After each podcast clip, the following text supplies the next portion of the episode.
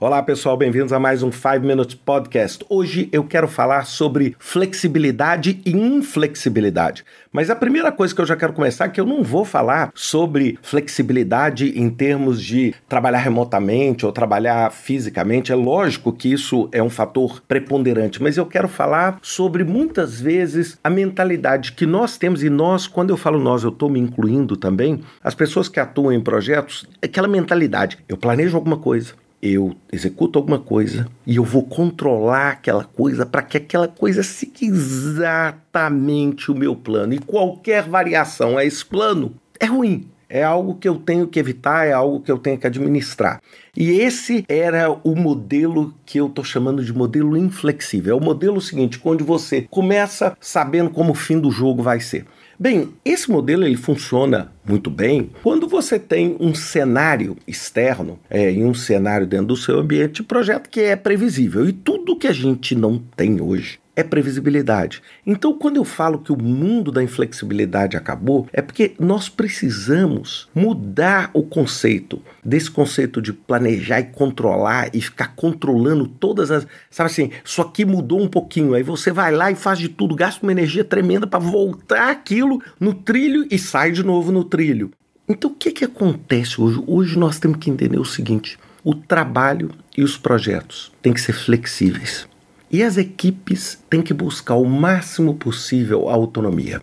Eu não estou falando que nós vamos agora deixar que todo mundo faça o que bem quiser e todo mundo é livre para fazer qualquer coisa. É lógico que nós não estamos dizendo isso, mas nós estamos dizendo o seguinte: é que ao invés da estrada e do plano ser ali aquela trilha onde um pouquinho para um lado e um pouquinho para o outro você saiu do trilho, você ter o que? Uma faixa muito mais ampla, onde você vai permitir com que as pessoas tenham autonomia para poder o quê? Decidir se ela vai andar um pouquinho mais à esquerda, um pouquinho mais à direita, lógico, preservando a mesma direção da viagem, que é a direção do objetivo de gerar o que? Os resultados que seu projeto quer.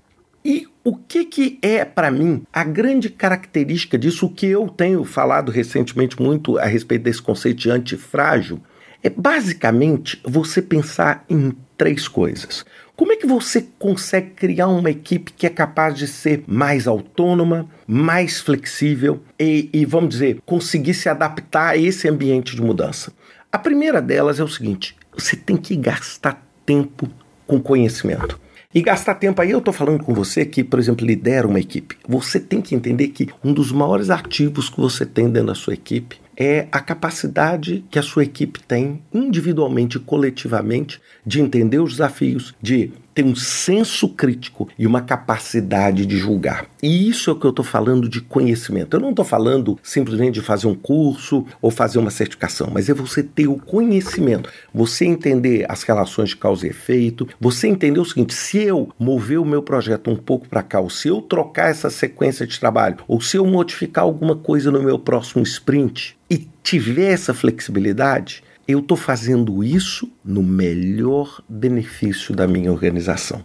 E para isso você tem que ter uma equipe que tenha conhecimento. A maior parte das vezes você precisa controlar enlouquecidamente porque as pessoas do outro lado não têm conhecimento, não sabem o que estão fazendo. E aí você tem que fazer o quê? Você tem que ali pegar na mão e fazer junto. Bem, e é isso que faz com que você crie essa cabeça de inflexibilidade, ou seja, você não deixa pensar. Eu brinco muito, é, aquele negócio assim, não pensa não, só faz. Eu penso e você faz. Bem, isso para um trabalhador que trabalha intelectualmente é um desafio, é um desmotivador e isso dificulta enormemente você atingir seus resultados.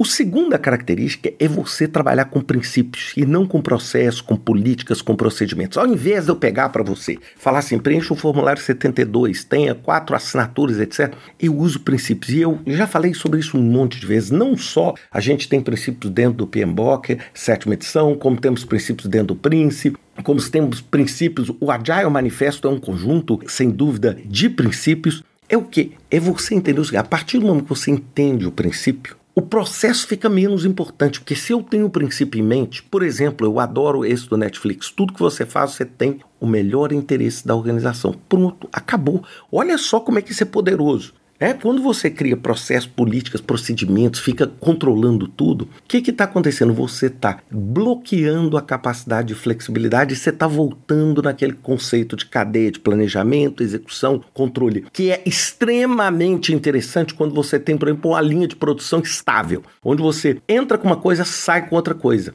Mas nós vivemos num mundo hoje que a gente não é mais uma linha de montagem. Então a gente precisa entender quais são os princípios que regem o nosso trabalho. Eu, para dar uma ideia para vocês, eu tenho princípios pessoais meus que orientam as decisões que eu vou tomar no âmbito, vamos dizer, do meu desenvolvimento profissional.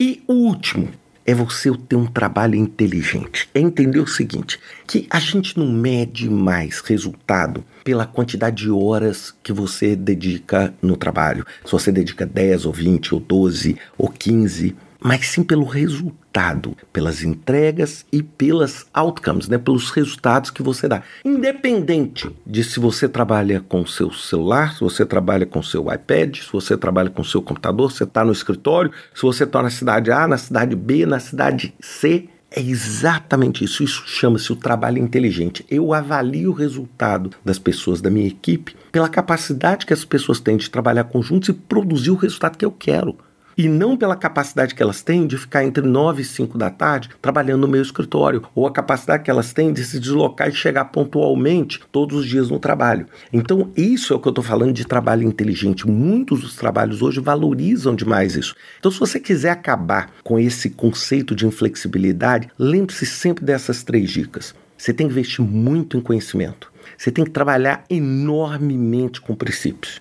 E você tem que buscar não só você, mas a sua equipe a trabalhar de uma forma inteligente. Ou seja, você para de controlar que horas que a pessoa chega e passa a controlar os resultados que ela está produzindo e a capacidade que essa pessoa tem de trabalhar em equipe. Isso é que vai fazer com que seu mundo de inflexibilidade se torne um mundo muito mais autônomo, muito mais antifrágil e muito mais flexível. Um grande abraço para vocês, até semana que vem com mais um 5 Minutes Podcast.